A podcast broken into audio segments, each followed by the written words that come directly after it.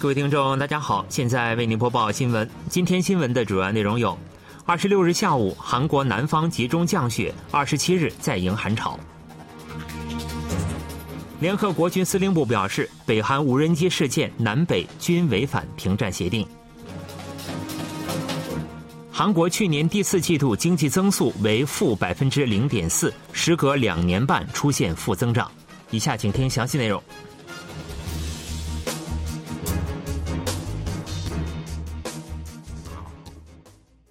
二十六日早高峰期间，韩国以首都圈地区为中心出现强降雪，下午南部地区则出现集中降雪。本轮降雪过后，寒潮将再次来袭。本轮降雪于二十五日晚首先出现在西海岸地区，并在夜间逐步扩散到中部大部分地区。二十六日，中部西海岸和首都圈地区的降雪最为集中，中南泰安、仁川的积雪量达到近十厘米。首尔等首都圈西部地区也达到了五厘米左右。随着降雪云团逐步向南移动，下午中青和南部地区出现集中降雪。首都圈的降雪于二十六日下午停止，中部大部分地区在二十六日晚停止，南部内陆地区的降雪将持续到二十七日上午，湖南西海岸将持续到二十七日晚间。二十七日凌晨，铁原气温为零下十五摄氏度，首尔为零下九摄氏度，预计将出现结冰，需预防打滑事故。二十八日清晨，首尔气温将跌至零下十二摄氏度，将迎来又一轮寒潮。韩国总统是决定扩大能源代金券和燃气费折扣力度，以减轻弱势群体的取暖费负担。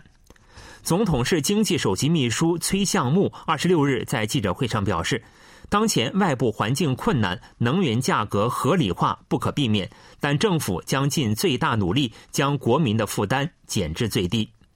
崔相木表示，面向低保户等弱势群体的能源代金券补贴金额将从十五点二万韩元临时上调一倍至三十点四万韩元。天然气公社的一百六十万户社会照顾对象家庭的燃气费折扣幅度将扩大一倍。崔项目表示，燃气费在过去数年间始终存在上调压力，但却被人为遏制。加之从二零二一年下半年起，国际天然气价格猛涨超过九倍，导致最近取暖费大幅上涨。崔项目还指出，我国燃气费与他国相比仍处于较低水平。联合国军司令部最终认定，去年十二月韩军为应对北韩小型无人机入侵领空而向北韩投放数架侦察资产的行为违反了停战协定。联合国军司令部二十六日在新闻资料中指出，韩军无人机穿越非军事区进入北韩领空的行为违反了停战协定。资料还指出，北韩军无人机入侵大韩民国领空的行为同样违反了停战协定。司令部特别调查组表示，北韩无人机侵犯韩国领空后，韩军进行警告广播和警告性射击，并试图击落北韩无人机的行为，遵守了停战交战协定，符合停战协定。联合国军司令部表示，司令部军事停战委员会从去年十二月二十六日起展开特别调查。为确保调查的公正性和遵守停战协定的规定，此次调查在中立国监督委员会的参观下实施。联合国军司令部有关人士表示，司令部方面再次重申，为防止紧张局势、降低意外或故意事件的发生危险，维持韩半岛敌对行为停止的状态，必须遵守停战协定的规定。为此，联合国军司令部将继续与韩国的伙伴机构保持紧密合作。韩国军方认为，去年十二月侵犯韩国领空的北韩无人机有可能搭载摄像头，但未能拍摄到总统室所在的首尔龙山地区。联合参谋本部就北韩无人机事件展开为期一个月的战备态势检查，并于二十六日向国会国防委员会提交中期报告。根据报告，军方认为此次事件中的无人机很有可能一如既往地搭载了商用摄像头。与以往相同，无人机很有可能按照提前设定的路径飞行，并以垂直摄像的方法拍摄视频。联合参谋本部表示，结合飞行高度、以往无人机搭载的商用摄像头的性能来看，此次北韩无人机未能拍摄到龙山地区。联合参谋本部认为，北韩无人机入侵的目的在于试探我军应对能力，并在我国社会制造混乱，也有可能试图诱导我军射击，造成民间和我军军机的损失。韩国总统尹锡悦下周初将在龙山总统室先后同北约秘书长严斯·斯托尔滕贝格、美国国防部长劳埃德·奥斯汀会晤。总统室有关人士二十六日表示，目前正在协调尹锡悦总统同北约秘书长和美国防长的会晤日程。尹锡悦将在会晤中重申与国际社会的联合，以共同克服安全危机等全球综合性危机。外界还关注此次会晤会否就持续了将近一年的俄乌战争、北韩第七次核试验可能性等安全议题进行深入探讨。尹锡悦一直以来致力于扩大与北约的交流窗口。去年十一月，韩国常驻北约代表部正式成立。另外，尹锡悦通过加强韩美同盟，不断提高对北延伸威慑力的可信性。总统室有关人士在通话中指出，下周的会晤是总统出访阿联酋和瑞士的延伸，将就修复全球供应链、加强同盟关系等进行有意义的对话。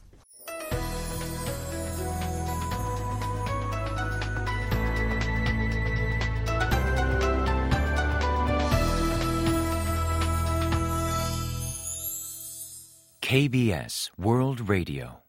这里是韩国国际广播电台新闻节目，欢迎继续收听。去年第四季度，韩国经济时隔两年半出现负增长。尽管去年全年增长率符合百分之二点六的预期值，但今年预计将跌破百分之二。韩国银行公布的数据显示，去年第四季度的经济增长率为负百分之零点四。这是韩国经济增长率受新冠疫情影响，于二零二零年第二季度跌至负百分之三点零之后，时隔两年半再次出现负增长。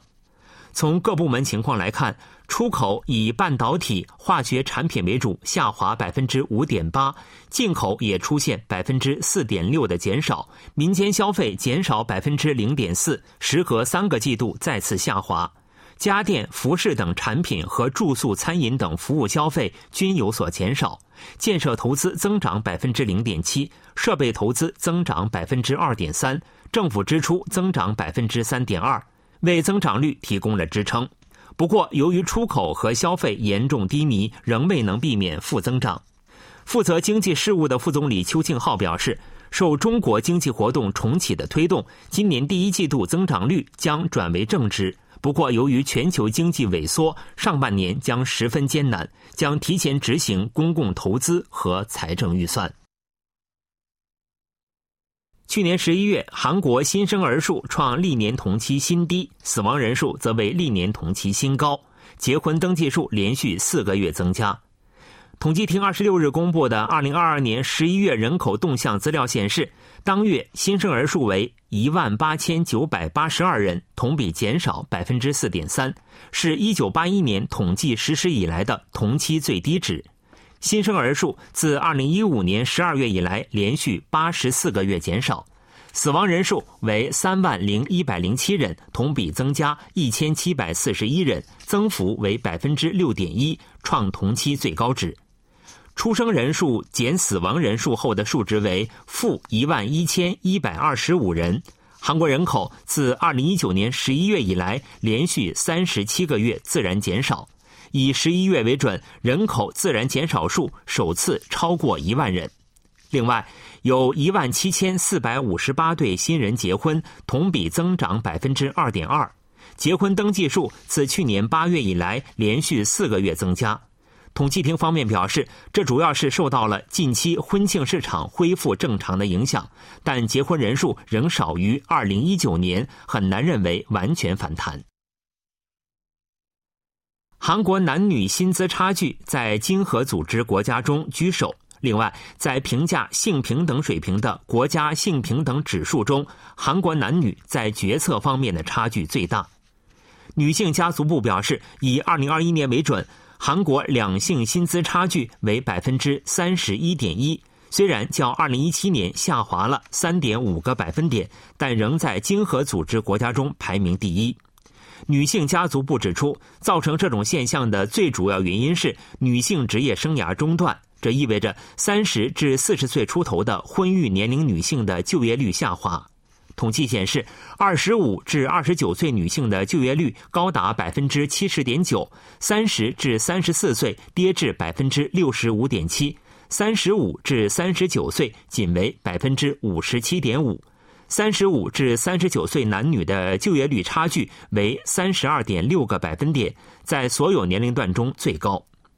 女性家族部将建立性别劳动公示制度，以确认企业在雇佣各阶段的性别比例。该部门还将扩大面向职业生涯中断女性的未来朝阳职业培训，并推动将育儿休假时间从一年延长至一年半。女性家族部还公布了国家性平等指数评估结果。二零二一年，韩国性平等指数为七十五点四分，较二零二零年上升零点五分。新闻播送完了，是由于海峰为您播报的，感谢各位收听。